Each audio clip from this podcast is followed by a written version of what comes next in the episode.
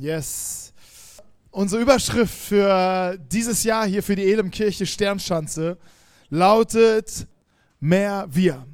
Hey, was steht hinter diesem wir, von dem es mehr geben soll im Jahr 2019? Hinter diesem wir steht, dass wir die Kirche sind.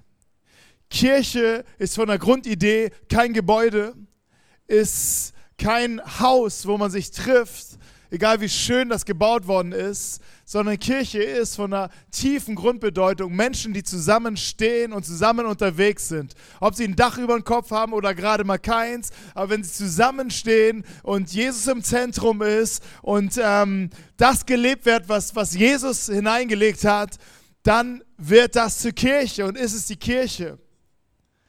Und dieses Wir ist die Kirche. Und an dem Wir steht und fällt alles. Hey, ich kann noch so gut predigen. Ich kann, die Band kann, kann Weltklasse sein. Sie ist Weltklasse, aber auch noch äh, kosmischer und, ähm, und wir denken, wow! Ähm, und äh, auch jeden Sonntag für Sonntag, so jede Predigt haut dich um und du denkst, wow! Hey, das hat keine Kraft, dein Leben radikal zu verändern hey, es ist ein wichtiger Beitrag, aber das aller, es steht, die Kirche und dein Glauben steht und fällt mit dem Wir. Wie du in dem Wir lebst, wie du mit dem Wir lebst, wie du mit dem Wir unterwegs bist.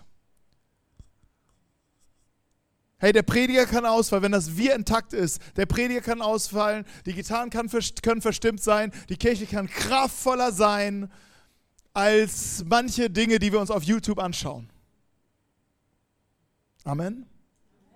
Vielleicht weißt du noch nicht ganz genau. Vielleicht ist es noch zu früh mit dem Amen. Aber ähm, hey, vielleicht bist du heute zum allerersten Mal hier und denkst so, wow, das geht aber steil. Wir, äh, ich, für mich ist es noch ihr. Hey, das kann auch noch für dich beim ihr bleiben. Ähm, was, über was wir sprechen ist, also für dich, einfach um dich mit reinzunehmen, ist eigentlich, sprechen wir, werden wir darüber sprechen, auch heute, ähm, wie ist eigentlich das, das, das Wesen, die DNA der Kirche? Wie ist eigentlich der Gedanke dahinter? Und ich werde dir aufmalen und uns aufmalen und das darfst du dir mit anschauen, wenn du zum ersten Mal hier bist oder die ersten Male. Hey, wie, wie hat Gott sich das gedacht? Wie so ein Bauplan, den möchte ich aufrollen und ähm, euch damit hineinnehmen. Und wenn du schon lange unterwegs bist, ähm, auch mit Kirche, mit Glauben, dann wünsche ich mir und dir, dass Gott uns neu erschüttern darf in unserem Denken und dass Dinge, die, die so eingefahren sind und sagen, okay, so ist es, aber vielleicht gar nicht Gottes Gedanken sind, dass diese Dinge auch krachen dürfen und zusammenbrechen dürfen und die Dinge, die wirklich existenziell sind, dass sie bleiben und reifen und wachsen. Amen. oh, einige, bei einigen brennt der Hintern. Aber es ist okay. Ähm, ich möchte starten mit einem Vers. Und das ist etwas, was Jesus sagt. Und dann möchte ich euch eine Frage stellen. Ich sage euch die Wahrheit, wer an mich glaubt, wird die gleichen Taten vollbringen wie ich. Ja, sogar noch größere, denn ich gehe zum Vater. Amen. Da höre ich mal ein Amen ganz frei raus. Jetzt tausch dich doch mal aus mit deiner mit deinen Nachbarn oder Nachbarinnen und äh, Freunden und Freunde. Tausch dich einmal aus darüber, was, über was Großes denkst du, wenn du diesen Vers hörst. Jesus hat etwas getan, wir sollen genau das Gleiche tun, wir werden noch größere Dinge tun. Wie würdest du das beschreiben? Was hat Jesus getan? Und, und, und was soll noch größer werden? An was denkst du sofort? Und ähm, dafür gebe ich euch 60 Sekunden Zeit. Austausch. Nicht mit mir, sondern ihr untereinander. Links, rechts. Und wenn du Jesus nicht kennst, außer, halt, außer Jesus Tod und seine Auferstehung. Das zählt jetzt nicht. Ja. Außer.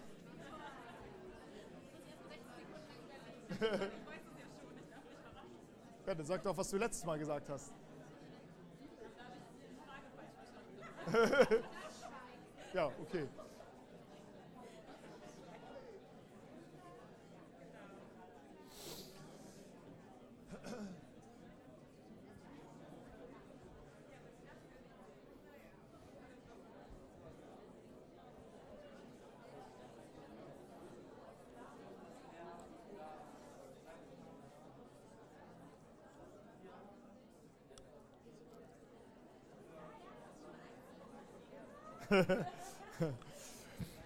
Okay. Ich denke, ich denke, ihr habt viel, viel Gutes gesagt. Im, Im Gottesdienst Nummer 1 hatten wir unsere Planet Jumper hier. Die sind alle zwei Wochen im Gottesdienst. Die sind im Alter von 12 bis 16 ungefähr. Die sitzen dann immer hier in der, in den, in der Prämienloge. Und ähm, die haben gesagt, das Wichtigste, äh, das Größte, was Jesus getan hat, ist, dass er 600 Liter Wasser zu Wein verwandelt hat. Hey, wenn du jetzt irgendwie ein Anliegen, also so die Jugendlichen als Gebetsanliegen gerade empfindest, äh, dann nimmst gerne mit. Ist gut für sie zu beten. Ähm, aber ich glaube auch, das war mit das, das Wichtigste und Größte, was er gemacht hat, oder? Ja. Jetzt ist so. Jetzt ist so, das haben früher die Leute schon nicht verstanden, warum er das gemacht hat. Da haben sich Leute darüber geärgert. Hey, aber ich glaube, ich denke aber eigentlich an was anderes, Großes. Und darüber möchte ich mit euch sprechen. Ähm, und zwar Johannes 3, Vers 22. Danach kam Jesus mit seinen Jüngern in die Provinz Judäa und er blieb einige Zeit mit ihnen dort. Jetzt ist die Frage, wo ist das groß?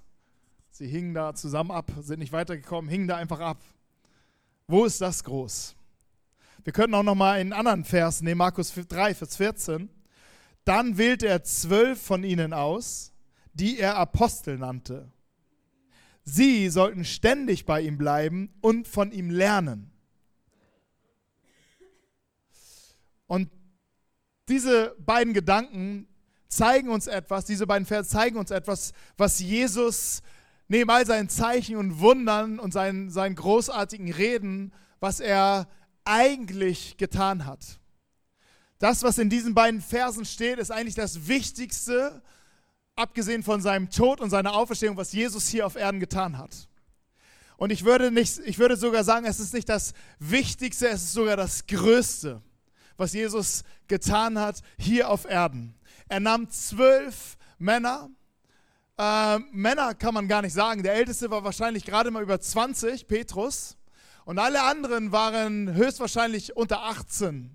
Vielleicht war der jüngste 12. Diese nahm er und sagte, folgt mir nach. Ich möchte, dass ihr bei mir bleibt, dass ihr bei mir seid.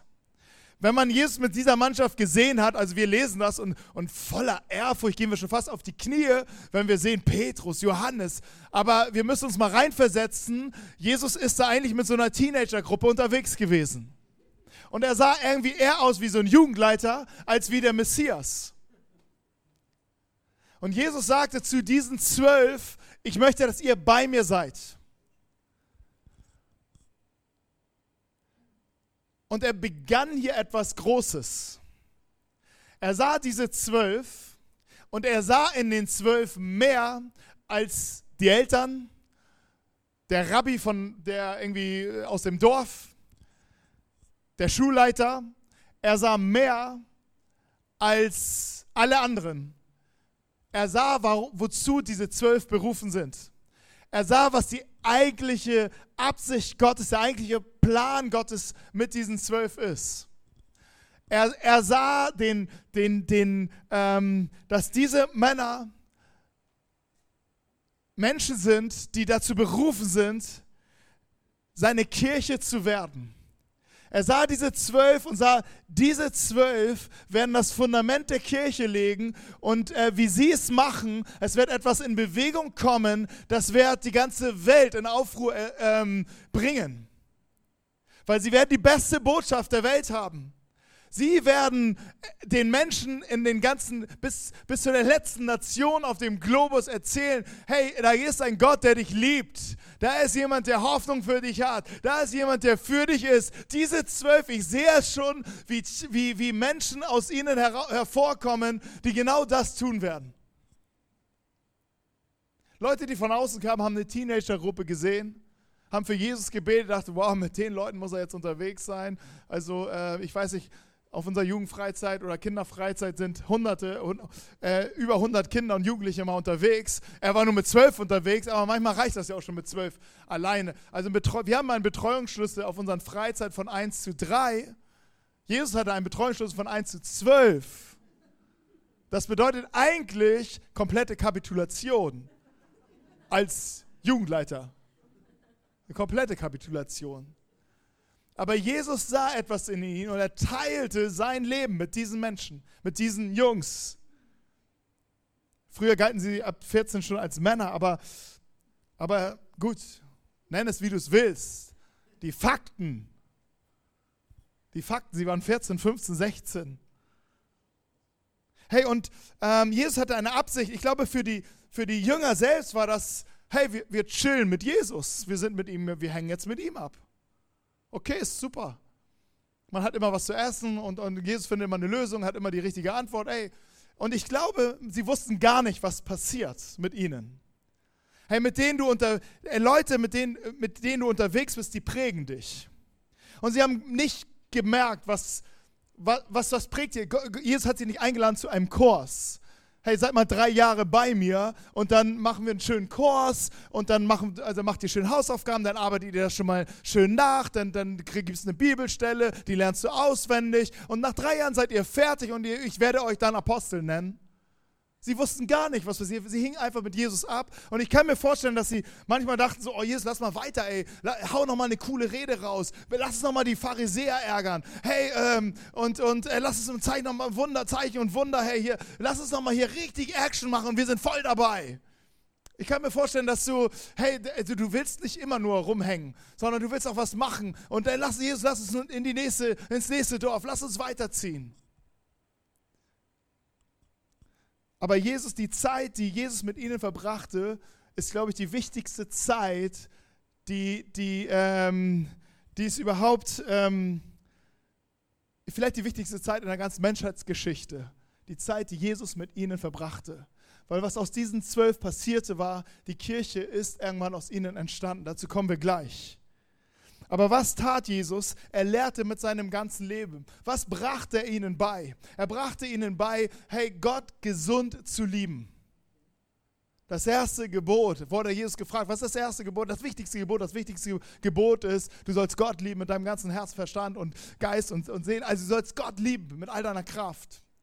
Er brachte ihnen bei, wie sie Gott gesund lieben können. Und dann sagt Jesus, hey, das zweite ist ihm äh, genauso wichtig, du sollst den Nächsten lieben wie dich selbst. Er brachte ihnen bei, wie sie gesund Menschen lieben können. Er brachte ihnen bei, wie sie sich gesund selbst lieben können, ohne im Narzissmus zu verfallen und in irgendeiner komischen Eigenliebe, sondern gesund selbst, sich selbst zu lieben. Er teilte dabei sein Leben. Vielleicht der Höhepunkt dieses Zusammenseins, das letzte Abendmahl der Tag vor seinem, vor seinem Tod, wo er mit den zwölf nochmal eine ganz enge Gemeinschaft hatte. Und sie aßen zusammen und zusammen essen war sowieso schon, ich teile mein Leben mit dir. Du bist ein Teil meines Lebens und ich bin Teil meines Lebens. So essen wir heute nicht wenn wir irgendwie äh, hier einen Hamburger irgendwo rausholen und dann irgendwie zur U-Bahn rennen. Das ist kein Leben teilen. Früher hatten die stundenlang zusammen gegessen. Es war, ein, es war ein Happening und die Bedeutung hinter dem Essen war, ich teile mein Leben mit dir. Du bist, ich bin Teil von dir, du bist ein Teil von mir. Deshalb hat man auch nicht mit jedem einfach so gegessen. Es war ein Statement, wenn du mit jemandem gegessen hast. Jesus hat mit dem engsten Kreis zusammen gegessen und das letzte Abendmahl äh, gefeiert und hat sein Brot, hat das Brot genommen, hat es gebrochen, hat es weitergegeben, hat gesagt, nimm dies, das ist mein Leib, esst ihn, er wird für euch gegeben. Und dann nahm er den Kelch und, und schüttete äh, dort Wein hinein und, und reichte in den Wein und sagt, hier, nimm, trinkt aus diesem, diesem Kelch. Es ist, es ist ein Zeichen meines Blutes, das ich für euch geben werde. Ich werde einen neuen Bund mit euch schließen.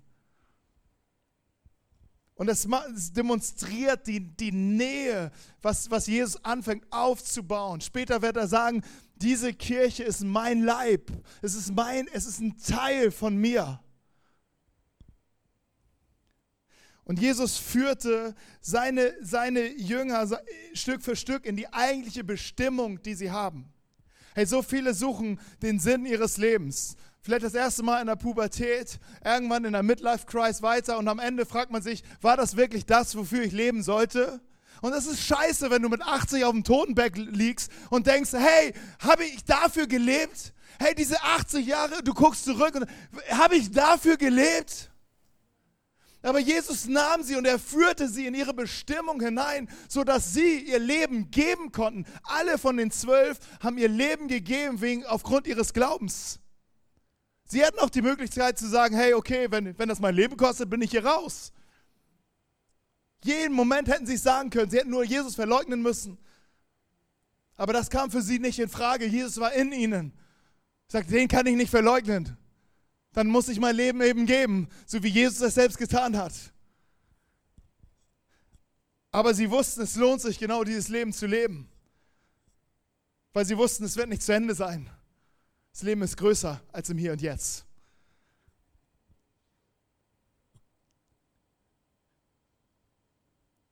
Und was ich großartig finde, ist, dass Jesus an ihnen dranblieb und dass er an seinen Jüngern festhielt. Hey, wir haben so oft enorme Ansprüche. Auch gerade wenn wir an, die, an, an, an der Kirche denken, dann wissen wir ganz genau, wie es sein soll und vor allen Dingen, wie es nicht sein soll. Jeder von uns hat irgendwelche Stories, wo du weißt, genau so soll es nicht sein.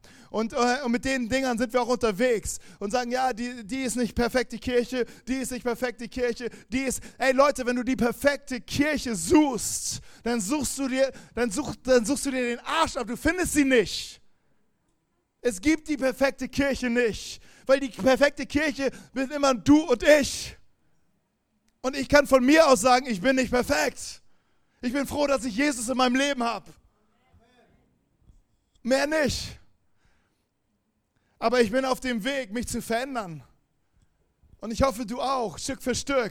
Und es wird ein bisschen himmlischer in dem Wir. Aber es geht nicht darum, das Perfekte zu haben, die perfekten Ansprüche. So muss das sein, so muss das laufen. So sind wir aber als geprägt als Menschen. Wir, wir denken so mit, mit diesen Ansprüchen an unsere Familie, an unsere Ehe, an unseren Kindern, an unsere Arbeitskollegen. Wir wissen immer genau, wie der andere es macht und machen sollte. Aber Jesus macht es uns anders vor und er hielt an seinen Jüngern fest. Hey, so oft gibt es Situationen mit den Jüngern, wo man dachte, ey, schmeiß ihn aus deinem Team.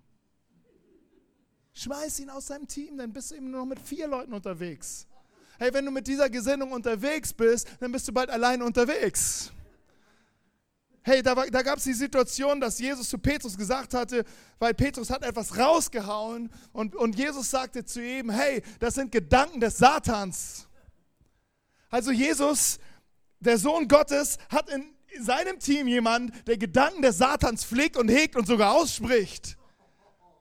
Was ist, wenn du so einen jemanden in deiner Kleingruppe hast? Da stehst du aber gerade und sagst, komm raus aus meiner Kleingruppe. Nee? Reden wir später drüber, aber. Hey, und, und wie oft waren, gab, es, ähm, an, es, gab es Anforderungen, im, die sie, Herausforderungen, die sie hatten und dann einfach den Glauben verloren haben? wo sie sich in die Hose gemacht haben, wo sie geweint haben. Und Jesus hat so oft zu ihnen gesagt, hey, wie lange habe ich euch Ungläubigen einfach noch bei mir? Wie lange muss ich euch, nicht, äh, euch noch ertragen? Wann bin ich endlich wieder bei meinem Vater? Es ist ja nicht auszuhalten. Warum geht nur Petrus auf dem Wasser? Warum bleibt ihr im Boot? Warum steigt ihr nicht aus? Ich bin derselbe. Glaubst du, das Wasser trägt nur Petrus? Ihr Ungläubigen.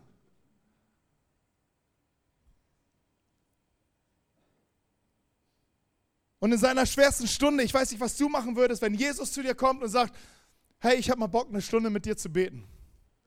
Ey, wir hatten Fast- und Gebetswoche, da hatten wir auch, hatten viele von uns richtig Bock, mal richtig viel zu beten.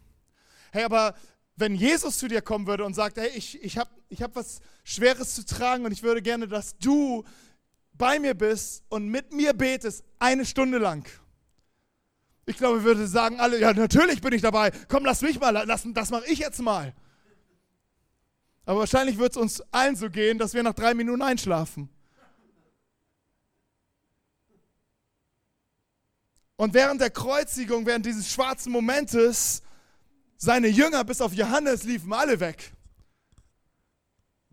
Die ganzen Heroes, sie liefen alle weg. Und sie hatten es nach seiner Auferstehung am schwierigsten an ihm zu glauben. Petrus wollte alles aufgeben, aber Jesus erhielt an seinen Jüngern fest.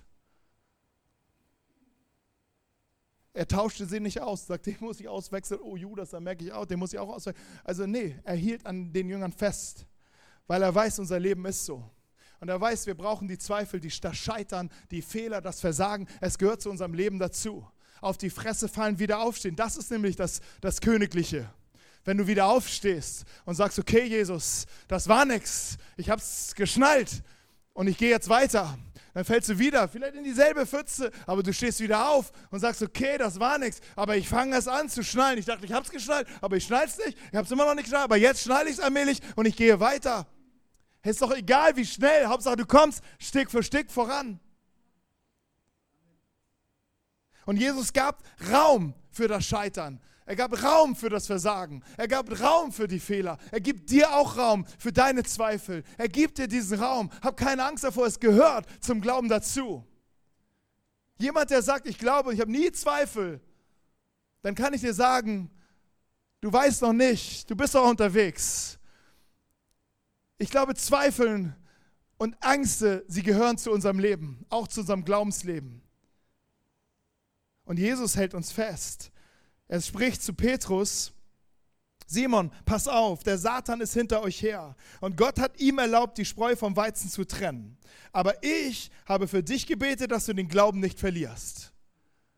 Ich habe für dich gebetet. Jesus betet für Petrus, Jesus betet für dich. Er betet für dich, dass dein Glaube nicht aufhört. Vielleicht hast du zwei Ängste, also zweifelst du daran, ob Gott dein Gebet erhört. Aber glaubst du, dass Gott Jesus Gebet nicht erhört? Ich glaube, er erhört sein Gebet auf jeden Fall. Er ist selbst Gott. Er spricht zu sich selbst und beantwortet das Gebet mit einem Ja zu dir, dass dein Glaube nicht aufhört. Wie großartig ist das? Und er formte dieses Wir. Er ließ sie durch Fehler gehen. Er ließ sie durch Scheitern gehen. Er ließ sie durch Zweifel gehen. Sie sahen sein, seine, seine Herrlichkeit, sie sahen die Gnade und sie haben nichts verstanden.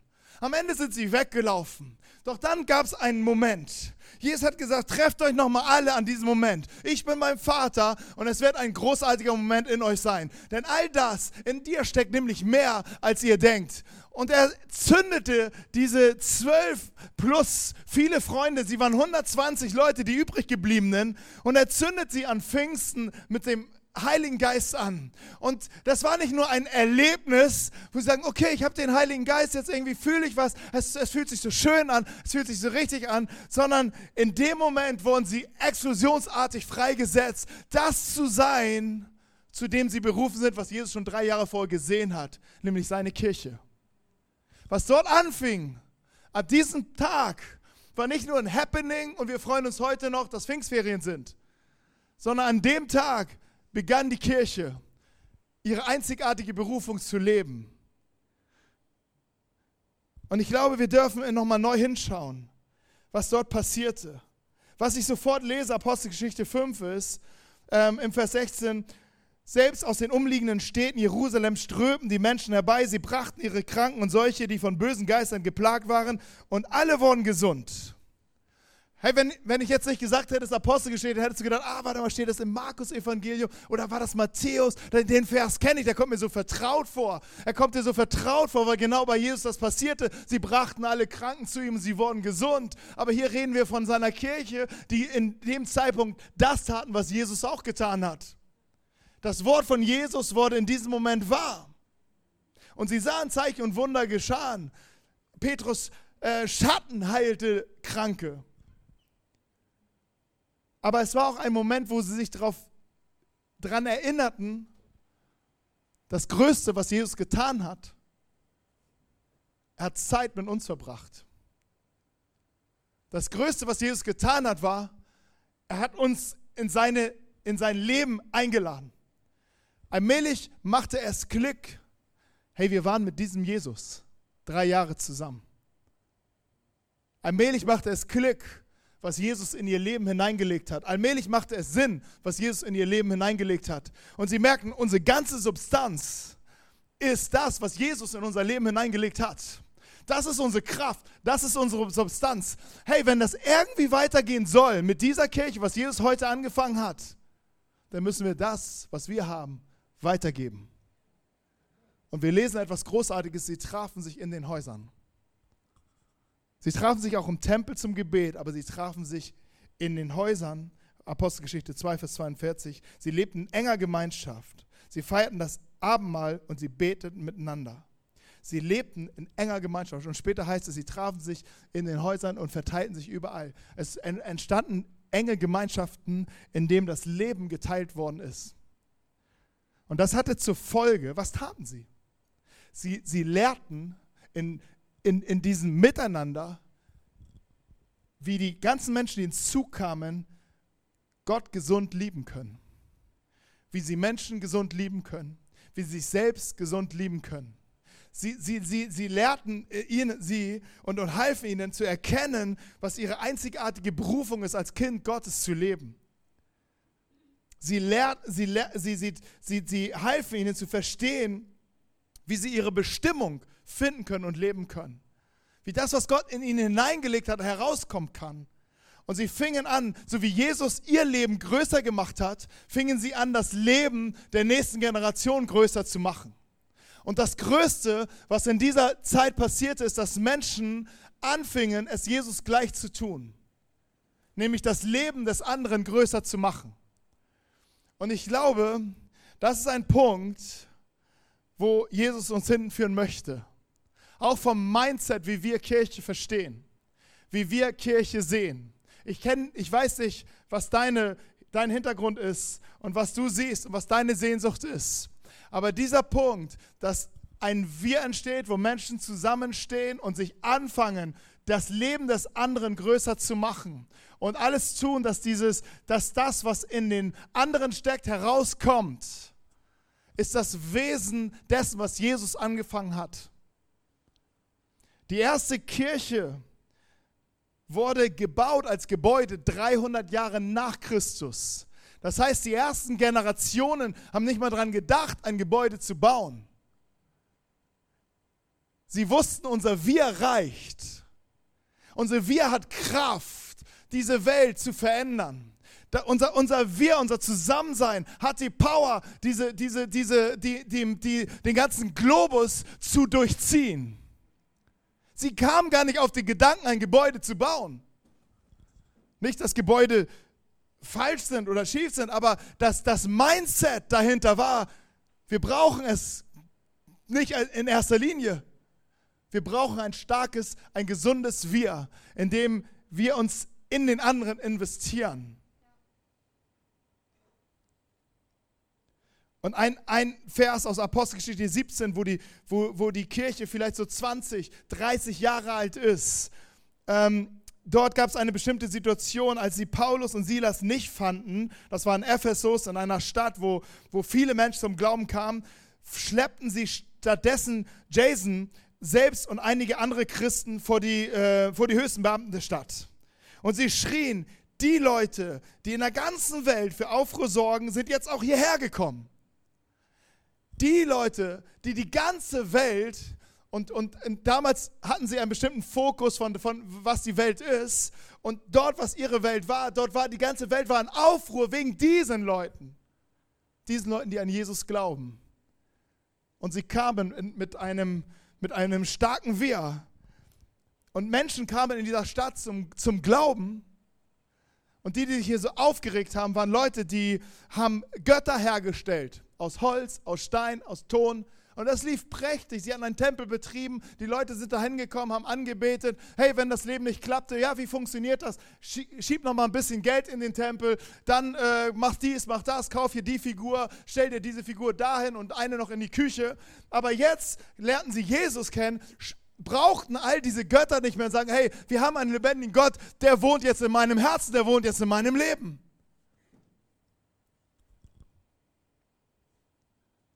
Und einiges kam durch die, durcheinander. Wenn Jesus kommt, kommt einiges durcheinander. Aber es ist etwas Gutes, was entsteht. Mehr wir im Heute und Jetzt. Was macht es mit uns? Hey, das sind keine Dinge, die einfach so, die wir morgen mal abfragen, Religionsunterricht, wie war das früher? Sondern das sind Dinge, die uns zeigen, wie es eigentlich sein soll. Das sind Dinge, die, die, die, die da stehen, um uns mit hineinzunehmen. So ist Kirche. Das ist die Tiefe der Kirche. ein starkes Wir, wo Menschen zusammenstehen und füreinander glauben und füreinander Verantwortung übernehmen. Und ich glaube, das Größte war, dass was Jesus tat, dass er sich in diese zwölf Menschen investierte. Und dass etwas davon in Bewegung kam, weil sie es genauso taten. Und die nächste Generation tat genauso. Bis, in die drittes, bis ins dritte Jahrhundert. Und dann brach es tatsächlich ab. Dann war nur noch ganz bisschen minimal zu erkennen und es entstand eine große Kirchenorganisation. Aber ich glaube, wir brauchen die Dynamik, die die erste Kirche hatte. Und ich glaube, Gott möchte diese Dynamik schenken. Und was kann das für uns bedeuten? Ich glaube, es kann für uns bedeuten, dass wir verbindlich, und was kann es für dich vielleicht bedeuten, dass du verbindlich an Orte gehst, wo du mit Menschen zusammen genau das lebst, was du glaubst. Das kann eine Kleingruppe sein, wo du mit Menschen zusammenkommst und sagst, okay, let's go, lass uns zusammen unterwegs sein. Hey, das kann sein, dass du in irgendein Team gehst und sagst, okay, lass uns das bauen, was, was Jesus tun möchte. Es kann sein, dass du dich vielleicht in eine Person investierst und sagst, okay, ich investiere mich in eine Person. Ich, ich, ähm, ich, ich teile mein, ich fange an, mein Leben zu teilen, so wie Jesus es getan hat und helfe jemanden, der vielleicht gerade seine ersten Schritte geht. Ich helfe jemandem, Gott zu lieben. Ich helfe jemandem, Menschen zu lieben. Ich helfe jemandem, sich selbst zu lieben. Ich helfe jemandem, seine Träume, seine Bestimmung zu entdecken. Ich, ich, ich helfe jemandem zu, zu, äh, zu verstehen, was es heißt, als Kind Gottes zu leben. Jemand sagte mal, meine Frucht wächst auf den Bäumen anderer. Und was das bedeutet ist, ich investiere mich in andere, damit sie Frucht bringen. Und ich tue alles, dass der andere größer wird. Hey, ich, ich war mal, äh, ich habe früher mal Leichtathletik gemacht. Sieht man nicht, oder was? Turnschuhe habe ich noch von damals. Äh, und ähm, da hatten wir äh, Weitsprung und äh, ich habe den Vereinsrekord geknackt. Woo! Und es gab zwei, es gab den Trainer und es gab den Leichtathletik-Präsident. Der Trainer hat mich so gepusht und so trainiert, dass ich den Rekord knacke. Er hat es gefeiert. Der Präsident war der Rekordhalter. Und er hat das Ding so, ist das Ding so angegangen, dass ich den Verein verlassen habe. Der hat mir meine Zukunft verbaut. Scheiß auf die paar Meter. Aber zwei Menschen waren da. Der eine pusht mich. Ich bin in, seinem, in dieser Trainingszeit von diesem, innerhalb ein Jahr, eines Jahres ein Meter weiter gesprungen, als wo ich, wo ich angefangen bin. Der hat ziemlich viel aus, mich, aus mir rausgeholt. Und ähm, der Präsident wollte selber die Nummer eins bleiben.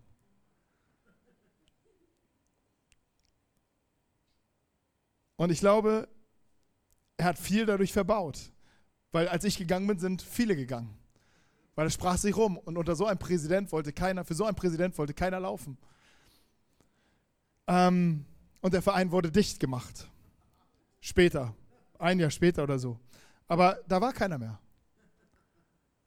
Hey, lasst uns doch Leute sein, die sind so wie der Trainer, die das Leben des anderen größer machen und das feiern. Wie viele Medaillen will man sich um den Hals hängen, habe ich mich gefragt. Lass doch den, die anderen die Medaillen tragen. Aber das ist vielleicht der Moment, der weh tut. Ich habe früher mal Fußball gespielt, aber ganz sportlich, ne? mal Fußball gespielt und dann und Leichtathletik gemacht und dann wieder Fußball gespielt, immer so im Wechsel. Siebenmal die Woche Training. Und dann habe ich immer gegen eine Wand, wenn meine Freunde nicht da waren, habe ich immer gegen eine Wand Fußball gespielt, immer gegen geschossen. Da oben war eine Fensterscheibe durchgeschossen, alles Mögliche. Hey, aber, ähm, aber wie ich gespielt habe, ist wichtig.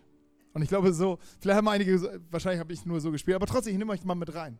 Ich habe immer so, gedanklich den Ball am Fuß gehabt und jetzt Ulf Bastian läuft an und jetzt schießt. Oh, er wird gefault, aber er rennt und jetzt Tor!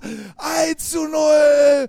Ähm, FC St. Pauli führt. Es geht um die deutsche Meisterschaft und so weiter und so weiter. Und dann, äh, oh, Ausgleich, oh nein. Und jetzt nur noch zwei Sekunden zu spielen und schaffen sie es. Und ah, und naja. Und in, in, diesen, in, diesen, in dieser Sportschau war ich immer der Held. Also ich denke, weiß vielleicht denkst du auch nicht so, aber ich denke so und ich merke, okay, ich möchte Held sein. Ich möchte der Sieger sein. Ich möchte, dass es um meine Bedürfnisse geht. Und im November habe ich in meinem Tagebuch aufgeschrieben, weniger ich, mehr wir habe ich aufgeschrieben aus dem Impuls. Und ich merkte, oh, das ist der Moment, wo ich Jesus brauche. Hey, mehr wir ist wunderbar. Es ist die schönste Vision vielleicht, weil es ist die Vision der Kirche. Aber wenn das für mich bedeutet, weniger ich, das ist der Moment, wo es weh tut. Aber ich erkenne auch meinem Ich bist du egal. Also, und ich möchte nicht, dass du mir egal bist. Deshalb muss mein Ich weg. Und Paulus schreibt, darum lebe nicht mehr ich, sondern Christus lebt in mir. Jesus sagt über sich, ich bin das Leben und bietet dir an, in dir zu wohnen. Ich weiß nicht, ob du dich als das Leben bezeichnen würdest, wenn du einfach nur mal die letzte Woche anschaust. Aber der, der sagt, ich bin das Leben, sagt, ich möchte in dir wohnen. Aber er kommt nicht einfach in dein Leben hinein und sagt, hey, äh, lass mich da jetzt mal ran, sondern das Einzige, was wir machen müssen, ist, okay, ich sitze auf meinem Thron, mein Ich sitze auf meinem Thron, ich stehe auf und Jesus, nimm du Platz. Nimm du Platz in dem Zentrum meines Lebens. Sei du mein Herr. Ich möchte dir nachfolgen. Und ich möchte nicht mehr mein Leben leben, wo ich vor der Wand stehe und sage, und Ulf Bastian schießt das Tor! Sondern ich möchte dein Leben leben. Ich möchte, dass du in mir lebst.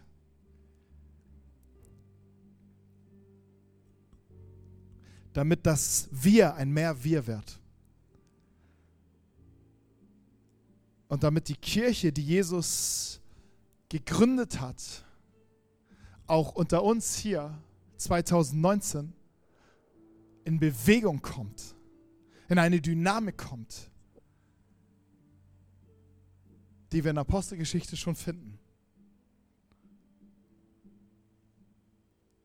Hey, ich bin mit dir, mit uns eine kleine Reise gegangen, habe ganz weit ausgeholt, damit wir dieses Wir ganz neu begreifen und verstehen und entdecken. Und in diesem Wir haben wir alle Platz. Und in diesem Wir ist großer Raum. Aber es lebt davon, wenn mein Ich weniger wird und ich anfange, mich in den anderen zu investieren, so wie Jesus es getan hat. Ihr werdet größere Dinge tun. Und das war sein Kerngeschäft. Und ich glaube, du bist dazu berufen, dich in jemand anderen zu investieren und dein Leben mit jemand anderes zu teilen oder mit jemand anderen, wenn du in einer Kleingruppe bist oder so. Und darüber möchte ich zum Abschluss etwas nachdenken und Raum geben, nachzudenken. Für dich. Auch zu beten, für dich dort auf deinem Platz. Vielleicht können wir dazu zusammen aufstehen, um ein bisschen, einfach nur, damit wir uns ein bisschen bewegen. Und ein bisschen, ähm, aber es ist jetzt deine persönliche Zeit zum Nachdenken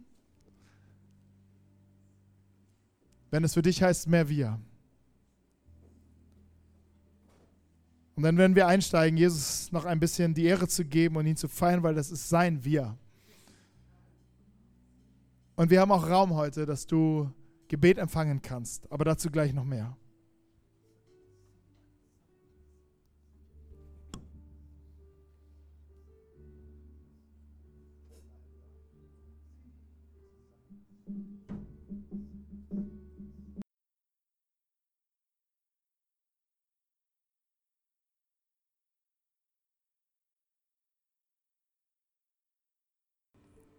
Es soll auch Zeit sein, einfach für Gebet und wenn du Support brauchst, Unterstützung brauchst, dann darfst du gerne gleich nach vorne kommen jetzt. Hey, vielleicht bist du an dem Punkt, dass du denkst, hey, dieses Wir macht mir Angst. Und zwar aus dem Grund, was ich in diesem Wir in der Kirche bisher in meiner Geschichte erlebt habe oder erleben musste. Dinge, die überhaupt nicht reinpassen in dem, was du jetzt gehört hast die so ein krasser Kontrast sind zu dem, was du gehört hast, wo du vielleicht darunter gelitten hast über, über Jahre und Jahrzehnte und vielleicht auch keine Hoffnung mehr in diese Kirche hattest, vielleicht in Jesus, aber nicht in, in, die, in die Kirche an sich. Hey, vielleicht ist das die Zeit, wo Jesus dein Herz heilen möchte. Und wo Jesus dein, dein Geist, der, der gelitten hat, wieder aufrichten möchte. Vielleicht hast du auch Angst vor so einem Wir, vor deiner, aus Grund deiner Vergangenheit, in, was gar nicht mit Kirche zu tun hat, sondern mit dem, was du vielleicht erlebt hast und dass ich, ich brauche Distanz. Aber du merkst in dir eine Sehnsucht, eine Sehnsucht, weil es, du hörst dieses Rufen. Und da ist eine, eine Angst, aber Jesus sagt zu dir, fürchte dich nicht. Fürchte dich nicht. Ich habe den besten Platz für dich den du dir selber niemals so ausmalen könntest. Ich habe den schönsten Platz für dich. Hey, wenn das Dinge sind, die dich auch beschäftigen, vielleicht auch noch andere Themen, wir, wir sind hier vorne als Team, das Team kann auch schon nach vorne kommen und wir wollen für dich segnen. Und ähm, ansonsten ist Zeit, auch Jesus selber zu feiern noch.